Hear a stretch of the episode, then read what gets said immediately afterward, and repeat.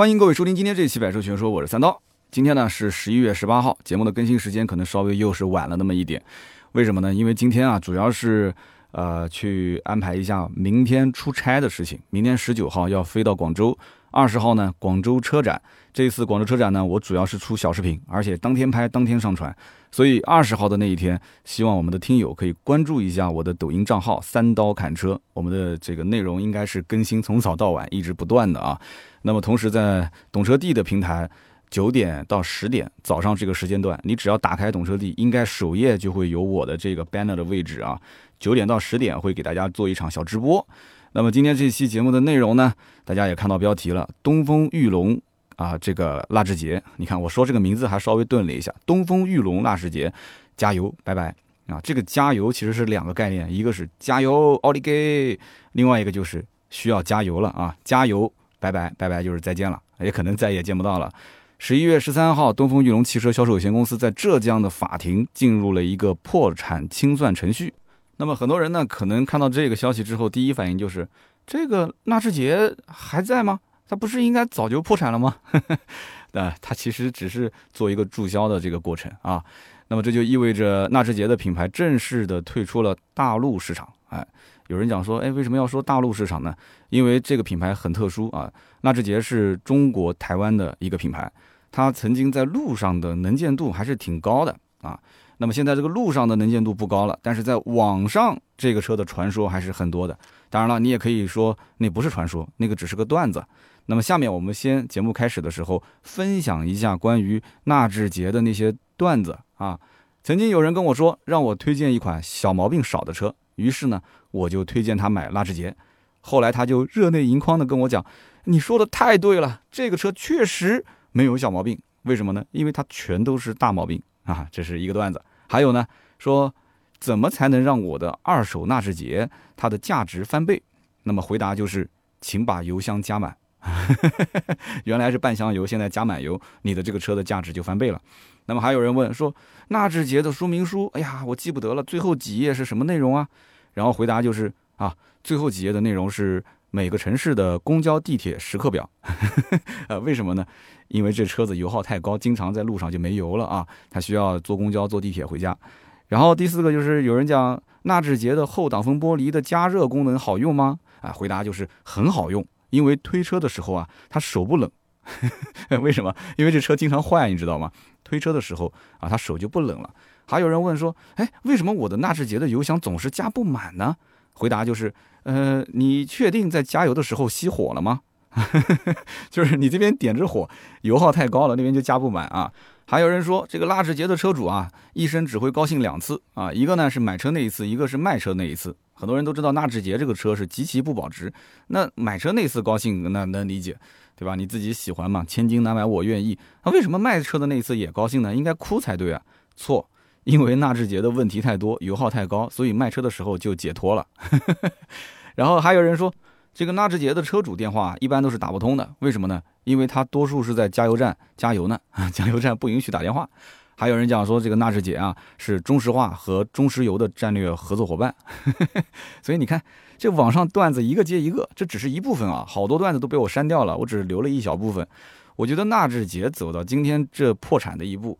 应该讲和中国最近这十多年移动互联网高速发展有着非常大的关系啊。关于纳智捷的段子呢，刚开始可能只是在一些小论坛里面啊，车主小范围开开玩笑自黑一下，结果呢，哎，就没想到中国移动互联网爆发的那么强啊，包括什么订阅号啊、微博啊，包括朋友圈啊，结果一传十，十传百，就成了全国啊网友们耳熟能详的各种老段子、老梗。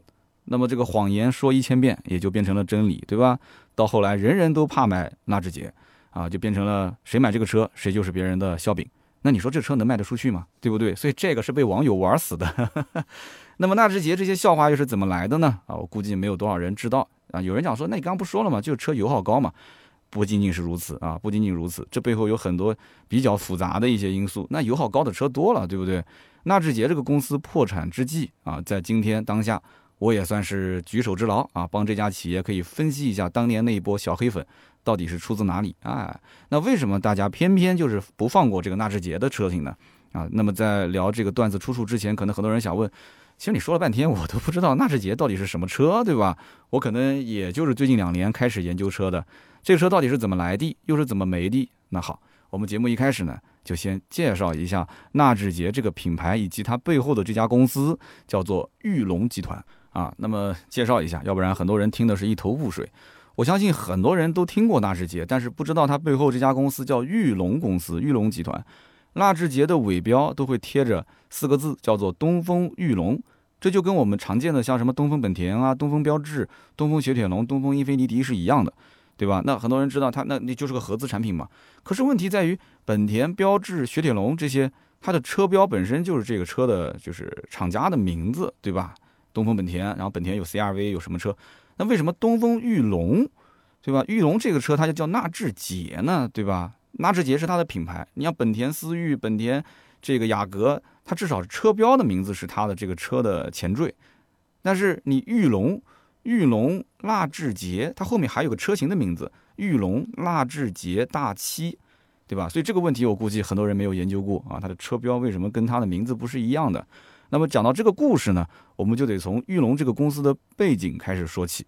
那么咱们先把视线拉回到一八九九年，哎呀，一下就回到了清朝光绪年间啊，光绪二十五年，在上海的一户人家的院子里面啊，有一个小伙子正在念英文呢。How are you? I'm fine, thank you. And you，对吧？上期节目又有人批评我英文不标准啊。然后呢，这个时候他的老父亲就突然走过来，拍了拍他的肩膀，就说。说你这对吧？十九了也不小了，对吧？在那个年代，十九岁都可以娶媳妇生孩子了。那么你要不要出去闯一闯？对吧？家里面虽然条件也不是说，也不是说一定要让你去工作，对吧？其实反正体验一下生活。这小伙子当时一听就很兴奋啊，因为他不想天天待在父母身边被管教嘛。他说可以可以可以，没问题啊。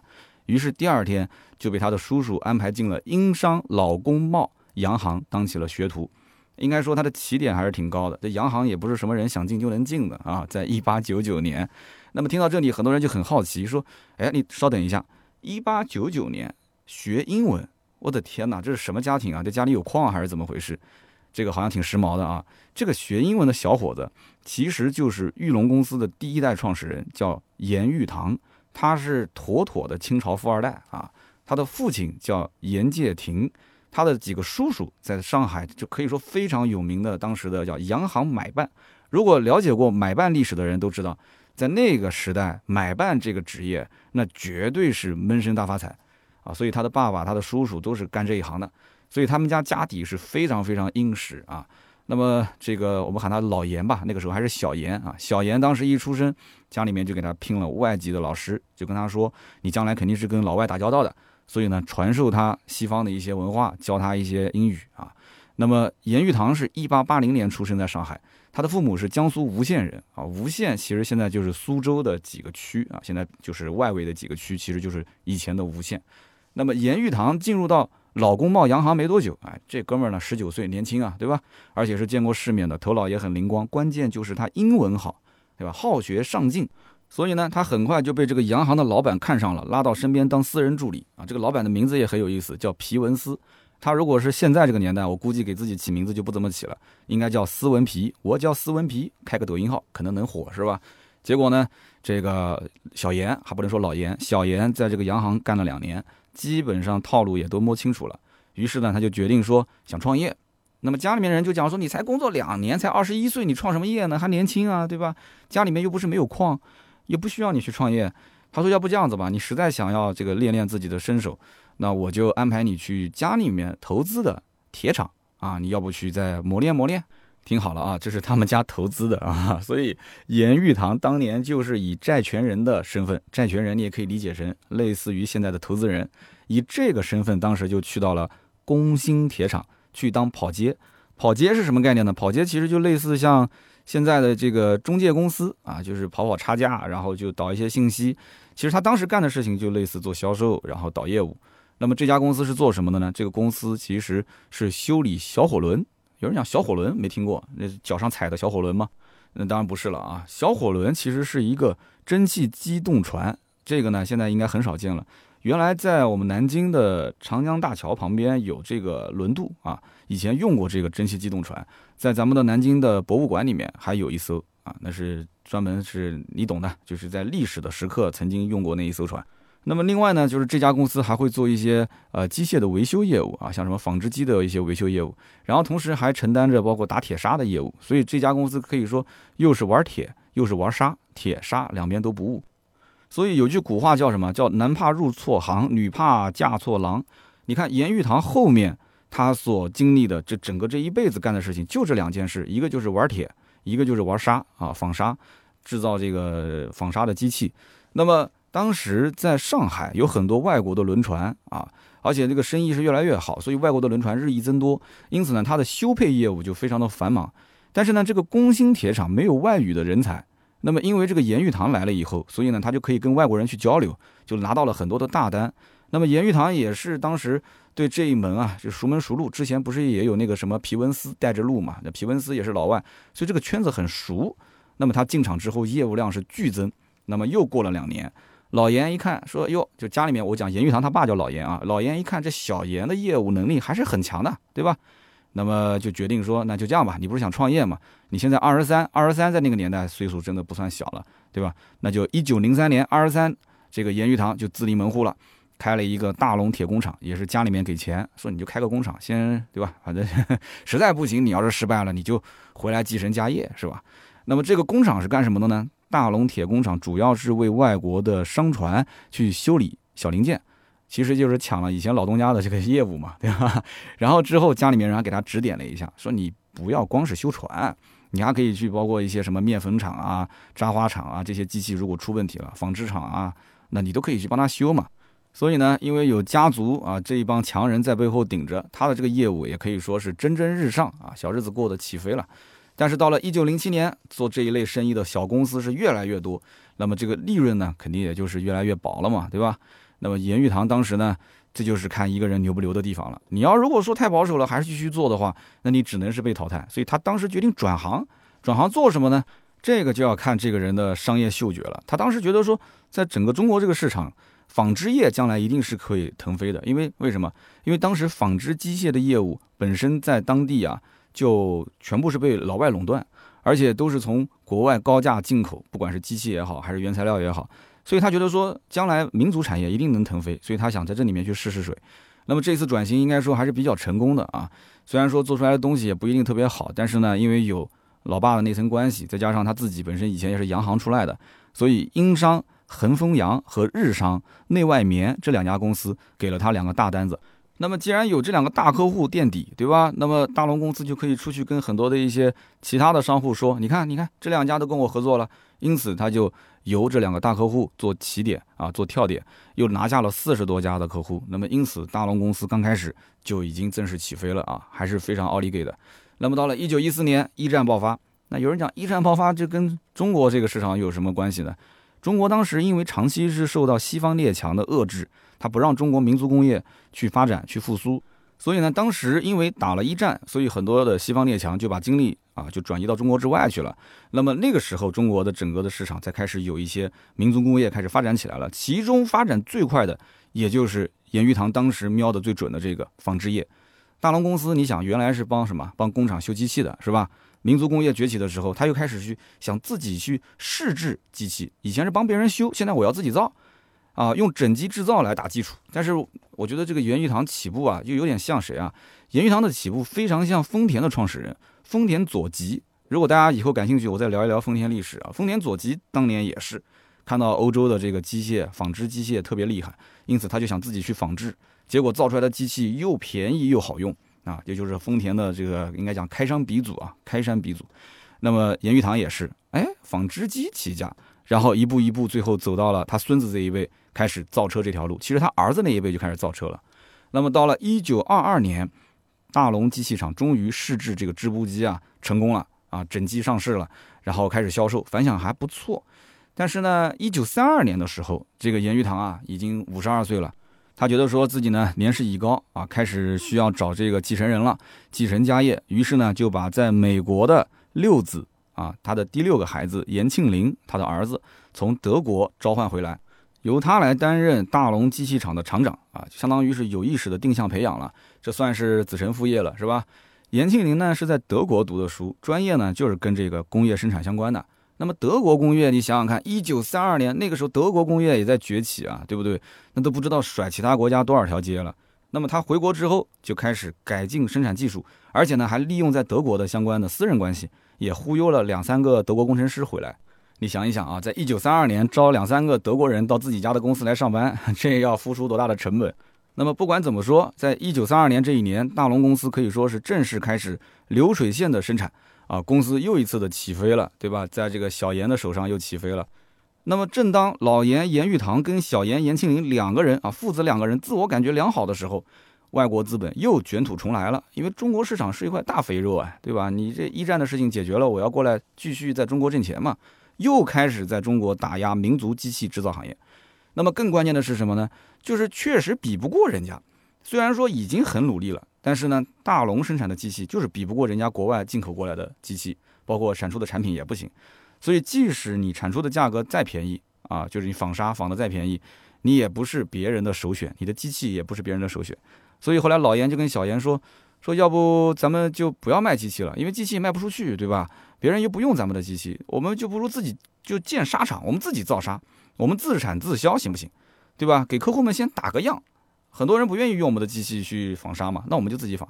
然后小严说：“老爸，我看行，要不就就就这么干吧。”于是他们两个人就去苏州，他不在上海吗？上海旁边的苏州就买了一个苏伦纱厂，就把这个厂给也不能说是买吧，就是租用下来，开始进行织纱。啊，自己本来是一个造机器的，结果自己变成了一个这个织纱的厂。一九三四年，后来又买下了上海的一个倒闭的叫龙茂纱厂。龙茂纱厂，那么因为机器是自己家的，对不对？然后制造成本又很低啊，它的本身这个硬件成本就很低，产出来的东西呢，我们不管质量好不好，但是在市场上价格极低，性价比非常高。那这就搞得其他的沙厂就心里面不是滋味了，是不是？那么上游的厂商，你现在跑下来到下游去捣乱。所以至此之后，全国各地的沙厂也坐不住了，说那行行行行行，我就用你们家的机器吧。很多人就开始跟这个大龙公司采购机器了。不过这个买卖做大之后啊，肯定有人会眼红啊。我不知道是不是因为他扰乱市场，还是因为他太有钱。一九二八年和一九三二年，这个老严严玉堂两次遭遇绑架。哎，神奇的是什么？两次绑架结果都大难不死。一次是坐在黄包车里面。就相当于是打了一个出租车，结果被劫匪直接在路上就给拦了。哎，这个老严腿脚特别利索，你别看一九二八年的时候老严四十八岁，我估计身体应该讲保养的还蛮好的，就一路狂奔啊。然后呢，这后面的劫匪就开枪打他，然后打到了他的左腿啊，左腿受伤，但是呢，这个捡回一条命。那么第二次呢，是他自己啊自己买了一台车，然后司机来开车。带着老严出门，结果中途还是被劫匪给拦下来了啊！这中间就才相隔四年，拦下来之后呢，劫匪就开着车一路狂飙啊，就把老严带去了一个秘密地点，然后通知家里面人要勒索五十万。而且最神奇的就是这件事情，就老严据说啊，我看网上相关资料是被绑票绑了有一个月，我就不知道这劫匪怎么这么有耐心啊！这个案子最后是一个月之后才被。这个相关的这个警察局给破获啊，然后是在上海的那个西藏西藏中路还是西藏什么路的那个新世界，在一个酒店里面，一个酒店宾馆里面把他给救出来了。所以这是两次成功被解救，真的是大难不死啊！大难不死必有后福啊！一九三七年，大龙公司这整个公司已经有一千三百多号人，年利润已经在二十多万。一九三七年，你可以去问问，就爷爷奶奶那一辈的。一九三七年是什么样的收入标准啊？他们家已经是年收入在二十万了，二十多万。那么一九四七年，在饱受战火之后的中国土地上，啊，严家以六百根金条从国民政府的手中赎回了上海大龙厂。中间这一段我就没去多聊了啊，因为具体的这些战争的事情大家都很清楚的。那么到了一九四八年，也就快解放了嘛，严玉堂留下了儿子严庆祥在上海啊，就是去坚守这个留守上海的大龙厂。然后这个严玉堂自己呢，就带着其他的孩子，然后家人就去到了香港。结果同年，啊，台湾的中国台湾的蒋介石啊，他希望严玉堂来小岛东山再起，说我给你各种政策、各种扶持、各种补贴，你能不能到我这里来？那么严玉堂二话不说，因为他是比较亲蒋介石的，他就去了台湾，中国台湾啊。六十八岁的严玉堂那个时候啊，应该讲是年岁已高了。那么他就想说，那我去台湾，我也不能有什么作为，我这么年纪大了，对吧？他就让儿子严庆林出面，啊，上海的那个厂是他的儿子叫严庆祥，去台湾的叫严庆林，严庆林也就是后面造车的这一位。严庆林就出面在中国台湾就开设了一家公司，叫玉龙铁工厂。这个也相当于是在台湾他们建的第一个工厂，然后又建了台源纺织厂，相当于是从操就业啊，铁纺织两件事情同时干。那么之后呢，又逐渐发展成为了拥有汽车、纺织、机械、金融科技等等各个行业。到今年为止，玉龙集团在整个中国台湾应该有一百二十多家公司啊，有十几二十家的上市企业，很厉害，是台湾省应该算是十大财团之一。那么到了一九五八年，严玉堂老爷子病逝于台湾，这老爷子应该讲还是高寿的，终年是七十八岁。那么今天呢，如果大家要想去上海玩，你可以到。愚园路啊，愚人节的愚，愚园路六百九十九号去逛一逛，那边呢有一栋西式的花园老洋房，那个叫做严家花园，你去看一看啊，就是当年严玉堂和他儿子严庆祥的故居。那么到了一九五三年，严庆龄呢响应上头的号召啊，中国台湾上头的号召，那么是谁号召的？你肯定知道是谁对吧？那么他就决定在台湾省开办汽车工业，那么就创立了玉龙机械制造公司，这应该算是台湾省。汽车工业的起源，一九五六年，玉龙和美国的威利斯进行了技术合作。威利斯听过我节目的人都知道，对吧？吉普公司的前身。那么威利斯公司跟他合作，打造了当时玉龙的那个时候叫玉龙机械啊，玉龙机械制造公司的第一辆量产车啊。但是其实它相当于是代加工啊，它相当于是像富士康这样的公司，它没有什么核心技术，就是有人有机器，我帮你加工一下，叫玉龙 LY 杠一。这是中国台湾史上第一辆。啊，自产的吉普车就在这个土地上自产的吉普车，但是呢，一开始这个车呢还没有推出到市场上，只是给这个政府和部队去用，因为威利斯早年也是给部队用车嘛，对吧？那么直到第二年，一九五七年，这台车开始说，哎，我们把它投放到市场上看一看反应怎么样，所以它是以玉龙汽车的首款上市车型的身份开始公开销售的。那么同年，玉龙汽车又开始跟日产汽车进行合作。后来还和通用啊、克莱斯勒也进行过合作。当时跟日产合作，我个人认为它有点像什么？就有点像你如果想要在中国台湾这边去投放你的车辆，想要去吃这一块市场，你就必须通过玉龙公司啊来进行合作。它有点这种性质在里面。所以当时跟日产合作呢，就是以蓝鸟三幺零为原型，打造了第一款轿车，叫青鸟七零幺。那么提到青鸟七零幺这个名字，我突然想到，那就说明这个标志在当地肯定是卖不好的。为什么呢？那标志要不然就起诉了，中间带个零都是我的标识啊。标志的车不都是这样吗？四零八、三零七，对吧？好，那么日产公司也很聪明，日产其实当时就是想，我就借你玉龙公司、玉龙汽车这个壳，我抢占台湾市场。等台湾老百姓觉得我日产的车不错的时候，我到时候再杀出来。但是后来日产公司的人就发现这个苗头有点不对了。啊，本来日本人还算计的挺好的，结果反而是被玉龙的严家反过来算计了。为什么？因为他不断的在扩大自己的企业规模，招募自己的人才，然后培训自己的人才，甚至还在偷学他们的相关技术。那么从一九八二年开始，那么玉龙集团对外正式宣布要打造自己的自主品牌。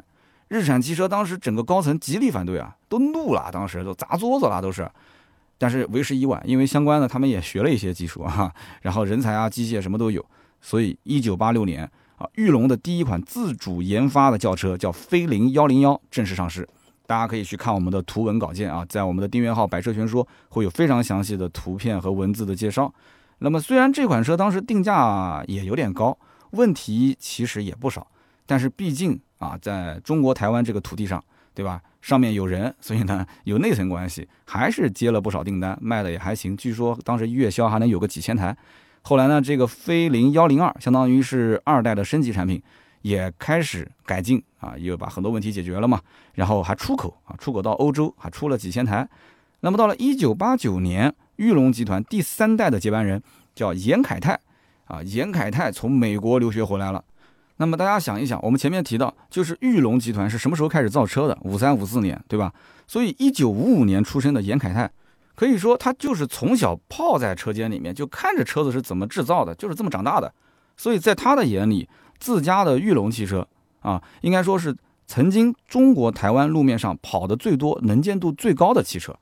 而且它本身就是台湾当地当时的本土四大汽车制造厂之一嘛，啊，所以他心里面就觉得说，玉龙汽车一定是一个超级牛逼的品牌，我们家族这个企业绝对是奥利给啊。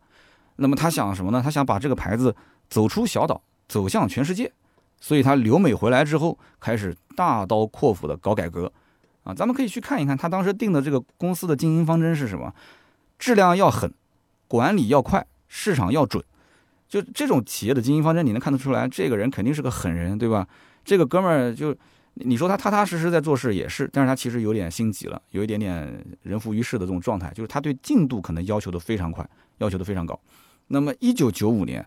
两岸经济交流开始走向深入合作，然后呢，有一个叫做闽台合作，闽台闽就是福建，对吧？台就是台湾，福建省、台湾省，闽台合作。在这个背景之下，玉龙集团旗下的中华汽车公司与福建省汽车工业集团，他们旗下的这个叫福州汽车厂合组，合组啊，不叫合资，记住了，叫合组，成立了东南汽车。东南汽车大家应该很了解吧？哎，你没想到吧？它背后还有纳智捷的这个成分在里面的，有玉龙集团的成分。东南汽车，它就成为了中国台湾首家项目在核准前进入大陆投资的汽车厂。那么到了一九九六年，在台湾省内，玉龙又推出了一个新车，叫风度。哎，有人可能要说了，不对不对不对，这个风度不是日产的吗？日产的风度啊，这个在台湾啊，就你不用关心它是日产还是玉龙，其实都是一家。玉龙日产，日产玉龙，所以当时风度这个车，当时在中国台湾销量是一路飘红，卖得非常好。公司呢也开始是扭亏为盈。那么你想，年少有为的严凯泰，对吧？当时媒体称之为少主中心啊，他开始有点飘了。然后到了一九九六年，他又开始大刀阔斧的开始搞集团内部改革。哎，因为我已经做出了一些成绩了嘛，我可以开始搞改革了嘛。因为有有有这样的一个积淀啊。于是把老将是一个一个的换下来，然后提拔四十岁左右的年轻人到这个核心管理层来去负责公司的经营啊。我觉得少帅上任，很多人都是这么干的啊，就是很多老将有的时候不太听少帅的啊，然后就把下面的这些人都给干掉。那么严凯泰当时可能感觉说，造车这件事情似乎也没有那么复杂，对吧？我生下来我娘胎里面我就知道怎么造。那么一开始的这个开局又特别的顺风顺水啊，是一个顺风局。于是呢，他的野心也就变得更大了。到了两千零八年前后，台湾省本地的汽车生产能力啊，有很多的一些汽车生产厂，总的大概在六十多万辆。但是当时台湾整体当地的新车消费已经开始萎缩了，整个市场新车销量可以说是趋于饱和。我回想了一下，其实我是零六年入行的，差不多也就是在零八年到一零年前后，整个南京的 4S 店里面也是来了很多从中国台湾过来的一些。啊，汽车行业的从业人员，你要问他说从业多少年，人家开口就是我从业二十年，我从业十五年。那这些人我估计有很多曾经可能还是在玉龙集团待过的，我到现在有一些还在联系啊，他们也在大陆这边啊，有的是已经创业了，跟别人合伙开修理厂啊，有的还在 4S 店里面工作。那么当时台湾新车消费已经是下滑很严重，不到二十万辆，但是生产线空置率就非常非常的高，对吧？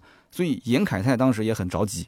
他非常急迫的想要走出台湾，想要去外面去设厂，于是到了两千零九年年初，因为之前不是有我们刚刚说的东南汽车的那一个势力嘛，对吧？而且闽台合作的这个背景，所以严凯泰在二零零九年年初，玉龙正式发布了纳智捷的这个品牌。所以为什么玉龙汽车、玉龙集团要用纳智捷的这个牌子啊？是这么来的。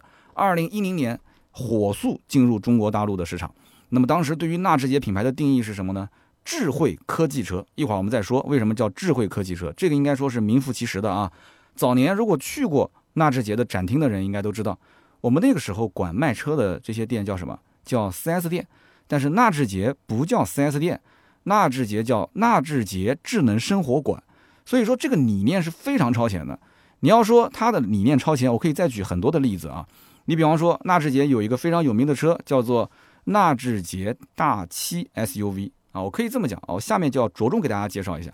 网上应该讲百分之九十以上的段子，其实都是出自于这一款纳智捷的大七，而且是这款车的第一代的产品。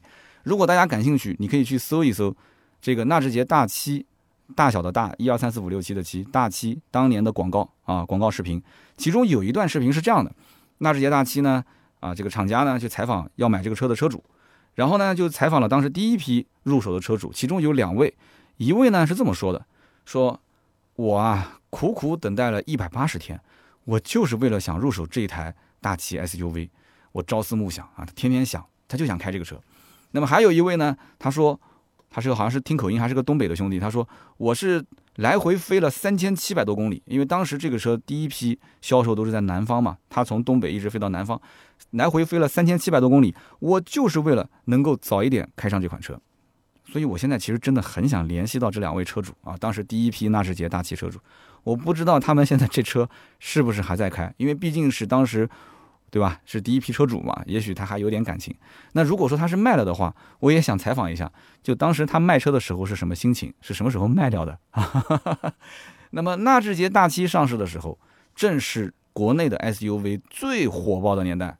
二零一零年的三月，上汽大众的途观上市，一直加价加了很多年啊！你想想看，十年前途观那个时候，我的天哪，加五万、加四万、三万都是很正常的。老百姓买 SUV 就跟疯了一样啊，就感觉好像不要钱啊，天天就是轿车也不看了，就看 SUV。那个时候好像感觉说你要不开台 SUV，你都不好意思跟邻居打招呼啊。所以因此，纳智捷大七在当年的那个年代也有不少的粉丝。哎，对你没听错，真的是有不少的粉丝。首先，这款纳智捷的大七 SUV，它的动力是 2.2T，虽然说它马力只有一百七十八匹，哎，这个当年你想想看。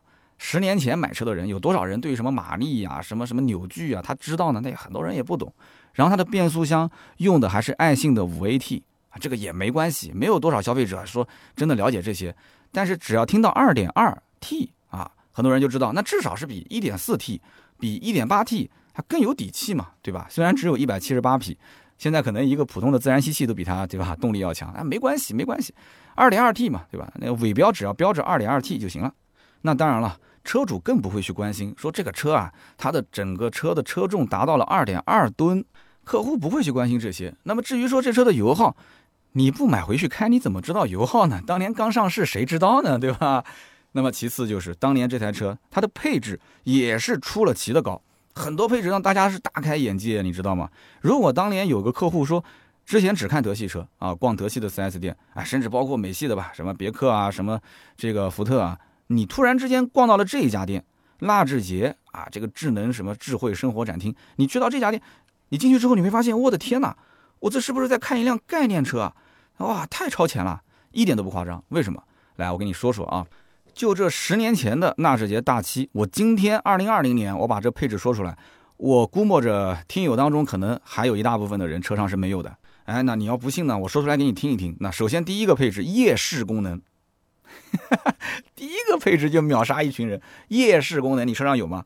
啊，我车上反正没有，对吧？你要如果说你开的是那种 D 级车，什么奔驰 S 啊，或者是奥迪 A 八啊，什么这些车，哎，那你有可能是有的。但是我相信我们节目里面也不能说人人都开这些车，是吧？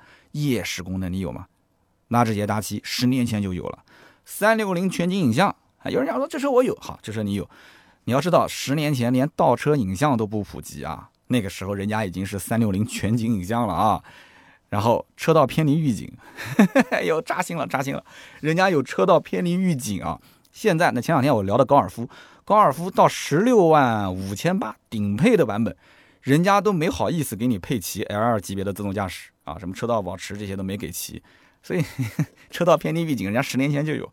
手机互联，你看又扎心了啊。人家手机互联，车上能插一个三 G 的手机卡。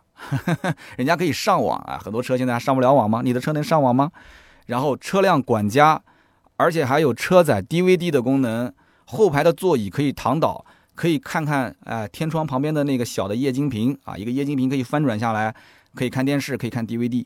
哎，大家可以在留言区告诉我啊，十年后的今天这几个功能你符合几个？你们家车上有几个？所以十年前你想，我刚刚说了嘛，倒车影像都没普及。啊，大七 SUV 这车已经是三六零全景了。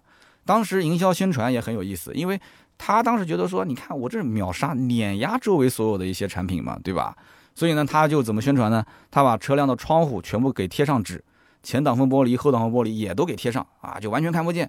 然后仅仅凭借车内的全景影像来驾驶车辆，啊，这个也很超前啊！你想想看，现在还有人这个这么玩，是不是？所以你要说到当年的纳智捷意识超前，我跟你讲，我还能再跟你说一件事情，也能证明，二零一零年当时不是到我们的大陆市场开始去投放这个品牌吗？人家二零一一年第二年在广州车展就已经展示了一台电动版纯电动的啊大七 SUV，所以应该讲，纳智捷在当时它的整个的这个品牌啊，对于未来的就趋势嗅觉是非常敏锐的。你看现在，它如果能挺到现在的话，多好！只可惜这个车呢，只是亮了个相，后来就没下文了。纳智捷当时可能是这么想，就是说，国产 SUV 在消费者心里面可能质量不是很稳定。其实它这车也就是国产车，对吧？中国台湾和我们的这个中国的这个东风集团、东风裕隆嘛，两边。但是它本身，它自己给自己的定位就很模糊。他也不想去宣传自己是什么背景，对吧？当时整个合资 SUV 的价格又是很高，配置又很低，所以纳智捷其实在很长一段时间内，他一直是有意识的想要让自己的品牌是模糊化。到今天为止，我相信如果不是听今天这期节目，很多人都搞不懂这纳智捷是什么背景，对吧？那么他也不对外去宣传，所以他就模糊自己嘛。这模糊自己，刚开始可能有人愿意尝鲜，他是奔着这个产品本身去的啊，奔着这个黑科技去的。但是越到后来，他会越。出现什么呢？就是它的品牌力不行，产品力太强也没有用啊。但产品力其实也不怎么样，到后面就出了很多质量问题嘛。所以到后来是销量越来越低啊，因为它真的是低估了就中国整体的消费市场，二十到三十万的消费群体是变得越来越理性，而且对于品牌的依赖性也是越来越强。随着时间是越来越久，那这些大气的问题也是逐渐暴露出来，暴露出来之后呢，口碑也是急转直下。那么它的好日子呢，一共是过了五年啊。二零一五年之后，这个品牌就开始一路走下坡路。那么我们先聊一聊这个车，一会儿再说说它是怎么走下坡路，下坡到什么程度的啊？那么这款车，首先它有很多让人匪夷所思的设计啊，比方说这个车的前排，它几乎没有任何的储物空间，除了一个这个排挡杆后面的非常浅的一个杯架，其他地方。你想要放个手机都很困难啊！你除非就放在那个门板下面的那个、那个、那个洞里面，那就没有地方放啊。那么其次就是这个车辆有一个非常奇葩的叫做车辆防盗的设定，就是怎么操作呢？下车之前，在你的方向盘的左前方那个地方，那个地方一般是调大灯的，对吧？雾灯的这个位置，它不是的，它这个地方有一个按键，你长按三秒以上，然后你把车门关上之后，座椅会自动向前移动，然后向前倾倒。大家能想象得出吗？向前移，然后向前倾倒，一直座椅的靠背倾斜到人根本就坐不进去的位置，它离方向盘就已经很近很近了。你想想看，这个时候就算有人把你的车砸开，把车的电给通上，他没办法坐在驾驶的座椅上，他开不了车，是不是？那当然了，这车的方向盘也只能上下调节，不能前后调节，这个也很关键。所以他说这是一个防盗设计，脑洞有点大啊。哎，但是我刚刚讲的这个，是不是今天我们也可以用啊？如果有一天你要出差，然后你需要可能很多天回不来，停在一个露天的停车场，你就把座椅调到最前方，然后再把靠背倾斜，然后设定到一个完全无法，啊，那不行，那你的车子等那个小偷上来之后，他还可以再调回来，啊，你那个车可能甚至是手动座椅，你也调不了，哎呦，扎心了，又扎心了，对吧？它这个是锁定的，就是你把车窗敲开，就算通上电，它那个座椅也不会复原，你必须是原车的车主。啊，它钥匙里面有芯片，你上了车，它钥匙也很好看，它钥匙是个这个卡片式的钥匙，非常漂亮。所以讲到这些点，真的是很奇葩的一个设计。它上下车的时候，其实还有舒适性进入啊，就是一下车座椅会自动往后，一推开车门座椅会自动往后，一上车座椅呃也会往后，它会让你非常方便去进入。有这么高的功能，但是设计的其实还是比较奇葩的。还有一个奇葩的功能是什么？就是车主经常吐槽叫什么叫不翻车换不了备胎。那么这个话怎么理解呢？就是它这个车的备胎是放在什么位置呢？它是放在车底靠近就是后排座椅的这个位置，是车的底盘下面哦，不是说是后备箱啊，是车底。大家都知道，一般的备胎都是后备箱里面，对吧？或者说有些 SUV 喜欢背一个小书包，就是把这个备胎呢挂在它的这个尾门上面啊。那个年代，你说本来会换备胎的人就不多。然后等到要换备胎的时候，他可能都是喊修理厂的人来换。修理厂的人过来一看就懵逼了，他后备箱里面他没有备胎，没有备胎就算了，你可能还是个防爆胎是吧？但结果发现他备胎没有，但是有一套非常精美的工具箱，他工具都给你了，换胎的工具都给你，但是不知道备胎在什么地方。然后找来找去，可能有的修理工也很聪明，趴在地上一看，说哦。这个备胎原来是在车底啊，它不是在车里，它是在车底。那么很多人又不知道怎么把它弄出来，就光是看到这个备胎是望胎兴叹啊，望胎兴叹。那么实际上这个备胎是怎么弄出来呢？它其实是需要你去逆向思维。有人讲什么叫逆向思维？换个胎还要逆向思维？我跟你说，你要是不逆向思维，你想想看，轮胎在底盘下面，你怎么弄？有人讲那就上架子呗。你开玩笑，你在路上车胎都爆了，怎么上架子呢？你就是把一个轮子给顶起来，你也拿不下备胎啊，是不是？那因此你要逆向思维，需要把什么呢？把车门打开，然后把前排座椅移到最前面，然后在后排座椅前面的地板上找到一个小缺口，把这个小缺口掀开，哎，地板的绒布给掀开，然后呢，用那个刚刚很精美的工具箱里面的那个特制的一个工具拧开啊地板上的这一颗螺丝，你拧啊拧啊拧，你就会发现这个备胎就开始缓缓缓缓的啊接近于地面了，然后拧到最后一下，咔嗒。这个备胎就掉到地上了，你再把备胎给移出来，他是这么拿到他底盘下面的备胎的，大家听清楚了没有？我的天哪，可以说是一个非常奇葩的设计，是不是啊？很多人估计在卖车的时候都不知道自己的车子有备胎的，是吧？那么不仅如此，这台车的天窗也是非常非常小，小到什么程度？呃，我估摸着头大一点的人可能都不一定能伸出去，大头都不一定能伸出去。所以这样的一些设计是也也有原因，什么原因呢？就是它的天窗的后面，它加装了一个翻转式的液晶屏，啊，你你可以在后排座椅躺倒，可以去看看电影、看看电视。但是它的低配又不配液晶屏，但是不配液晶屏这一块也可以翻，它也是个也是个小的空间小盒子。那这盒子放什么呢？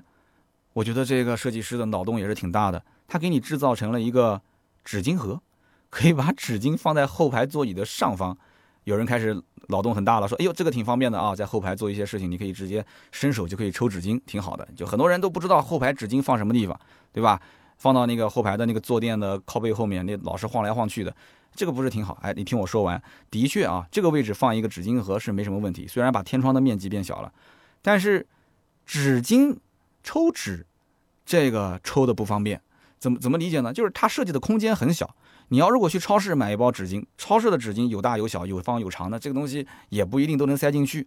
就算你塞进去了，抽纸也是极为不方便啊，因为抽出经常是半张，就是一抽就断，一抽就断，半张在手上，半张在盒内啊，很尴尬。所以纳智捷当年应该啊配套再做一个纸巾厂，那说不定做纸巾厂它就火了，对吧？反正这个玉龙集团产业也多，是吧？产业也多，所以这台车有很多奇葩设计，包括它的中控屏幕有很大。中控屏幕当时比市面上很多合资车屏幕都要大很多，但是这么大个屏幕又不是触摸的，它是需要用按键来进行操控啊，旋钮进行操控。然后呢，它这个大屏幕还带一个 3G 网络，我刚刚讲了，也可以插电话卡，可以上网搜索周边的吃喝玩乐的一些信息。但是 3G 网络大家知道都用过，其实也很卡啊，网速也不咋地。呃，为什么它会有这样的一个功能？也是因为这个台湾啊，中国台湾有另外一家公司叫 HTC。HTC 跟玉龙公司其实背景也很像，两家关系也很好啊，所以 HTC 给它提供了这方面的技术支持。那么这台车的仪表，大家可以上网看一看啊，它的仪表其实在当年设计也是非常带感啊，它的转速表和时速表两边的大小不一致。你正常的车子，你转速、时速表都是一样的两个圆圈嘛，它两边不一致，有大有小，而且呢是双色的显示，很带感，中间还带个液晶屏，然后它的前排的出风口。是父子设计。什么叫父子设计呢？就是上面是一排小出风口，下面是一排大出风口，上面是小圆圈，下面是大圆圈。你到今天其实都很难能见到这样的设计，对不对？它的后排还带出风口啊！有人又扎心了哦，我的车后排都不带出风口。然后我再讲，你妈又要扎心，它手套箱里面还有二百二十伏的电源是可以用的。我们刚刚前面提到的啊，就是前排可能有一些这个储物空间的问题。有人讲你不能放到手套箱里面吗？它的手套箱里面不但是有二百二十伏电源，还有 USB 接口，还有那个 DVD 的那个红白黄那三根线，你可以插在里面。你说这些东西都插完之后，你怎么放这个空间怎么放？那么它的后排其实储物空间也是有问题，也存在问题，就是说也是手机没地方放啊。中间虽然有个扶手，两边的门上你只能放到那个下面的位置。那么后排非常奇葩的是什么？你储物空间不好，他可能设计师最后也发现这车里面好像是没什么储物空间，最后竟然在后排座椅的坐垫下面放了两个隐藏的储物格，就是你可以把坐垫抽出来，然后下面有两个储物的非常大的这个格子，所以这车适合藏私房钱，真的啊，真的在当年是非常非常适合藏私房钱。你当年没买，你亏了吧？是不是少藏多少钱？所以我估计很多大七的车主，直到卖车的那一天，他可能都不清楚他的后排坐垫抽开来里面会有。这个储物格，如果今天你在二手车市场淘到了一个大七，我建议不管是二手车商还是第二任、第三任、第 N 任的车主，一定记得把这个后排的坐垫抽开来，说不定在这里面你可以找到一些意外的东西。哎，说不定车子本身不值钱，对吧？当年三十多万的车，你现在可能两三万、三四万买回来的，你结果一打开发现，嚯，哇，这个里面的东西可能比车子还值钱啊！我的天呐，真有可能，赶紧回去啊！有大汽车主的，把后排坐垫掀开。那么这台车呢，还有电动尾门，我的天，这配置你看。但是问题是，电动尾门的开关在什么地方？有人讲，那一般都是在左侧啊，或者是左下方门板上面对吧？错了，它的电动尾门的开关、雾灯的开关、大灯的高度调节的开关。都在中控面板的下方，就跟那个空调的按键放在一起，在下面，在这个位置，所以这个设计真的是匪夷所思啊！怀疑他是请了法国的设计师啊。那么听到这里，可能有人要说了，那喜欢一台车嘛，你就要适应它。这些问题说到底都是一些习惯的问题，对吧？那法系车不是也有很多奇葩设定吗？那很多法系车主开的不也挺好吗？就久了习惯了就好了。说实话，那我相信第一批的大汽车主，他可能觉得这些设计还很有特色。他们的眼中可能这些缺点都不是缺点，甚至是特色，对吧？但是接下来这些问题，我相信车主们肯定就不能说是特色了，他肯定无法容忍啊。首先就刚刚前面我们提到的油耗问题，买车的时候看的都是优点，但用一段时间之后嘛，你就觉得我的天哪，对吧？我当年花了二十多万、三十万，我怎么脑袋一抽我买了这个车，对吧？当时可能这车比较大，看上去配置也比较高。啊，当时也没有那么多人嘲笑纳智捷的车主，他可能反过来，纳智捷车主还要去嘲笑那些买大众途观的，说：“哎呀，你们这些韭菜加价买，你看我的车配置比你高，空间比你大。”但是车子买回来之后就笑不起来了。无论是上高速开还是在市区开，这车的油耗怎么开都下不来。有的车主轻轻松松开到二十多个油，真的不夸张，二十多个油啊！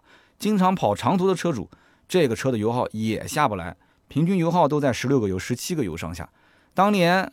就算是一个德系车，可能价格贵一点，怎样？哪怕就是三点零、三点零 T 的排量，最多也就是十三四个油。所以这个二点二 T 竟然干到了十六七、二十多个。所以厂家可能也很清楚，就这车可能油耗不低啊。所以怎么办呢？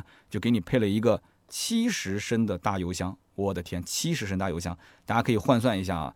这个加满油，按照这个二十个油左右的油耗来算，这个一箱油能跑多少公里啊？差不多也就四百公里左右啊。那为什么纳智捷大七的油耗那么高呢？首先就是它的车很重，前面我们说过，这个车的整车的这个重量是二点二吨，对吧？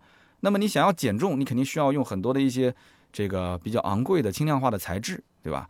哪怕铝合金嘛，你多用一些也可以减重。但是对不起，纳智捷是用来赚钱的，它当然是不会用这些东西了，而且它本身技术也跟不上嘛。这铝合金也不是说你想用就用，对吧？那么另外就是这个车的发动机的技术非常的老旧，当时其实缸内直喷啊已经是非常流行了。但是它这台车 2.2T 排量虽然不小，但是呢是多点电喷，还是一个上一代的技术，没有缸内直喷。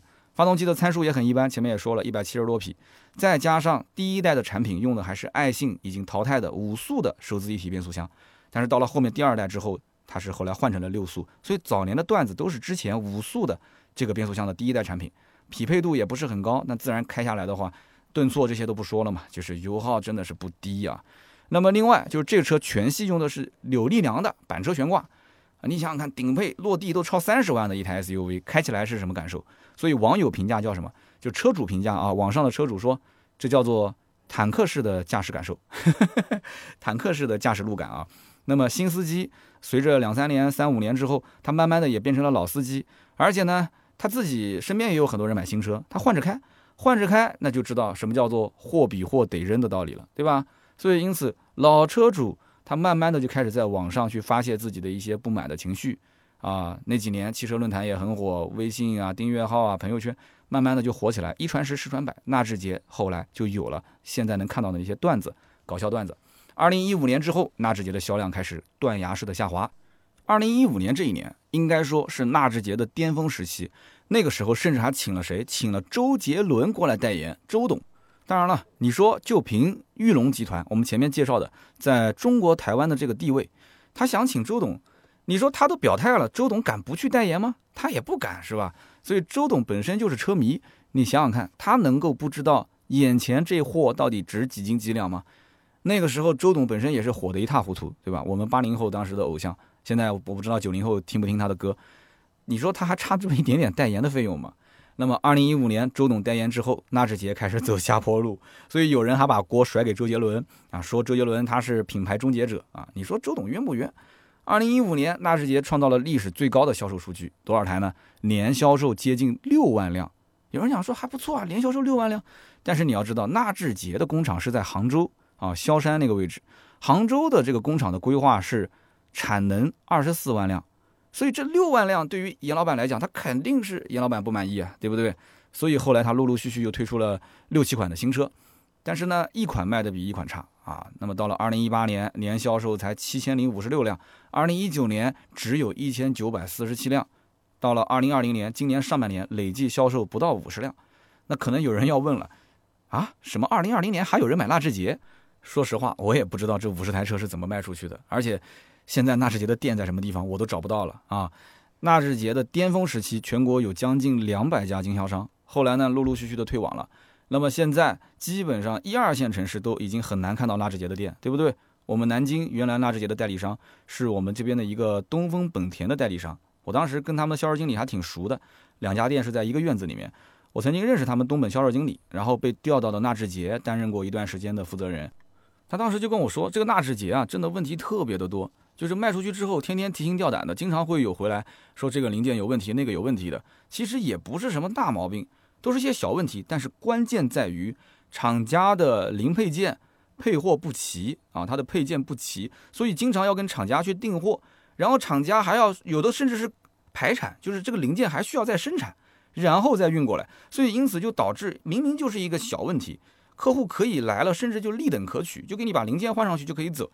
结果车子要丢在 4S 店，一停就要停很多天啊，停个十来天，所以就客户投诉不断，口碑就直线下降嘛。那么咱们节目开场的时候也在调侃说这个纳智捷呢是被网友玩死的。那么听到这里的话，很多人应该都知道了，其实纳智捷是自己把自己给玩死的。不过纳智捷之所以到了后期没有人去力挽狂澜，我觉得其实跟他创始人也有一定的关系啊，也就是我们前面提到的玉龙集团第三代的掌门人叫严凯泰，跟他有关。为什么呢？严凯泰的这个背景我们前面已经介绍过了啊，出身名门，三代单传，名校毕业，满腔热血，想要振兴家族这个企业。可是他当时可能有点用力过猛啊，这哥们儿确实是有一腔抱负的，然后他可能不太珍惜自己的身体，二零一八年因为食道癌。去世了，享年五十四岁啊，非常年轻啊，五十四岁就去世了。那么严凯泰其实我觉得是值得我们尊敬的，为什么呢？一九九零年他才二十五岁，他接手了玉龙集团。他的母亲其实对于这个整个玉龙集团的汽车生产这件事情啊是非常上心的。当时母亲就叮嘱他说：“你一定要做出中国人自主品牌的汽车。”所以严凯泰的一生虽然很短暂，而且他的去世的年份跟他母亲的年份是同一年啊，确实也很惨。但是他确实有一腔抱负的，台湾跟大陆都是属于一个中国。无论严凯泰的事业成功与否，我觉得就凭他，他心中觉得说中国人需要自强的这个信念，我们应该给他点个赞，是不是？只可惜啊，现在纳智捷大势已去，玉龙集团前后亏了两百多个亿，让这件事情到此为止了。那么谁让这个事情到此为止？这个第三代的掌门人已经走了，那第四代是谁呢？玉龙集团第四代的掌门人。目前来看啊，目前是严凯泰的夫人叫陈丽莲，这也是一个非常传奇的女子，真的。她目前身价是八百九十多亿人民币。陈立莲后来公开露面的时候呢，都是在自己的名字前面加一个“严”字，所以媒体报道他的时候会用“严陈丽莲”这个名字。陈立莲上任其实也只是短暂的去稳定一下军心，对吧？大家都能理解。后期呢，还是要传给自己的子女来接班，只不过目前他们的子女还是年纪太小。呃，他们的子女长女，二零零五年出生。你想，二零零五年今年才多大？才十五岁，对吧？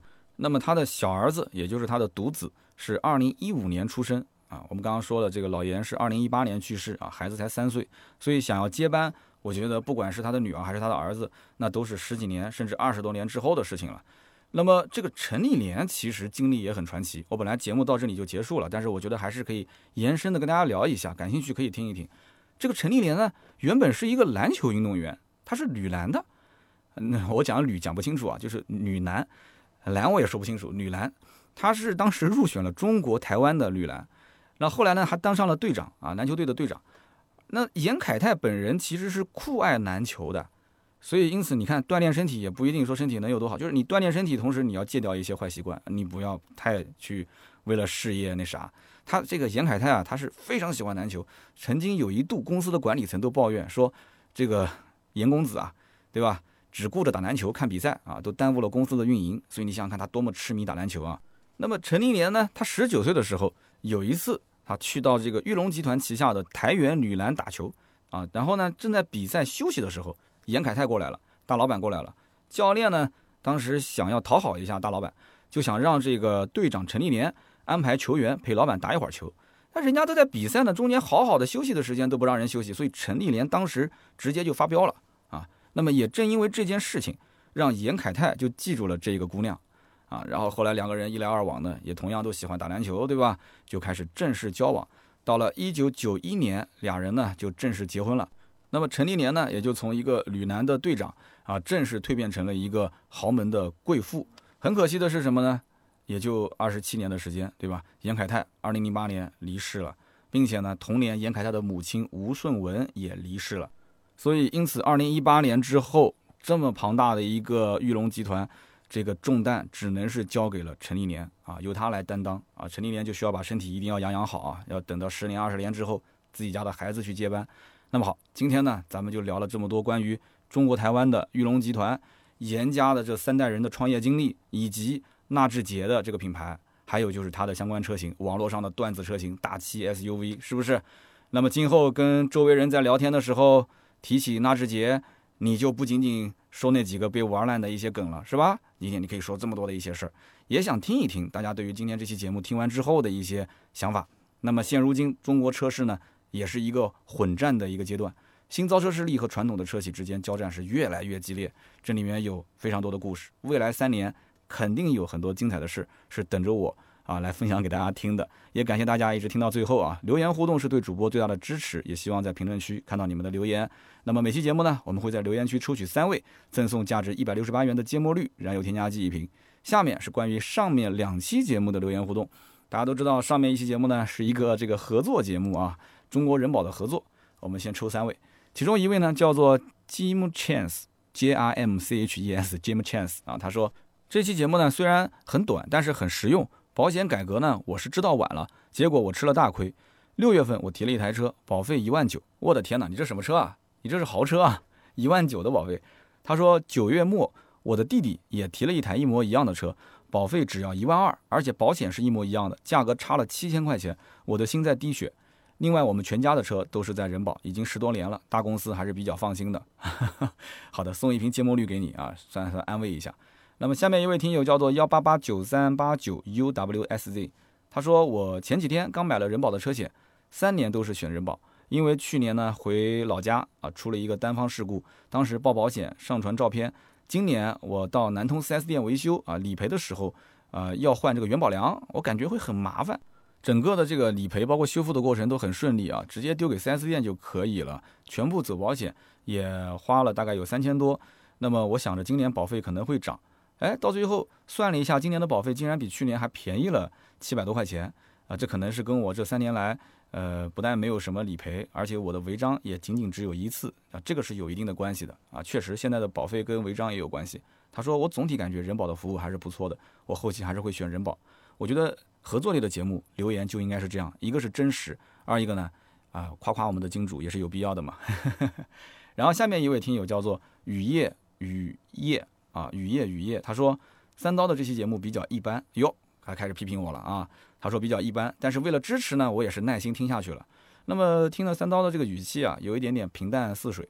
那么目前保险公司呢，我觉得它的保障条款同质化非常严重，没有什么新花样，唯有比服务才能够吸引客户。所以建议三刀以后啊，在跟保险公司合作的时候，你能不能从它的优点展开，你说一些大家比较关心的啊，这家保险公司的特色服务。这样呢，能够更加抓住听众啊，因为节目里面你说的人保的这些服务，我觉得都很稀松平常。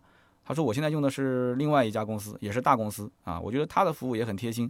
所以呢，我如果说的有不当之处，还请批评指正啊。我觉得这位听友其实说的非常的好，而且不瞒你讲，在接人保这个合作之前，我曾经也提过这一点。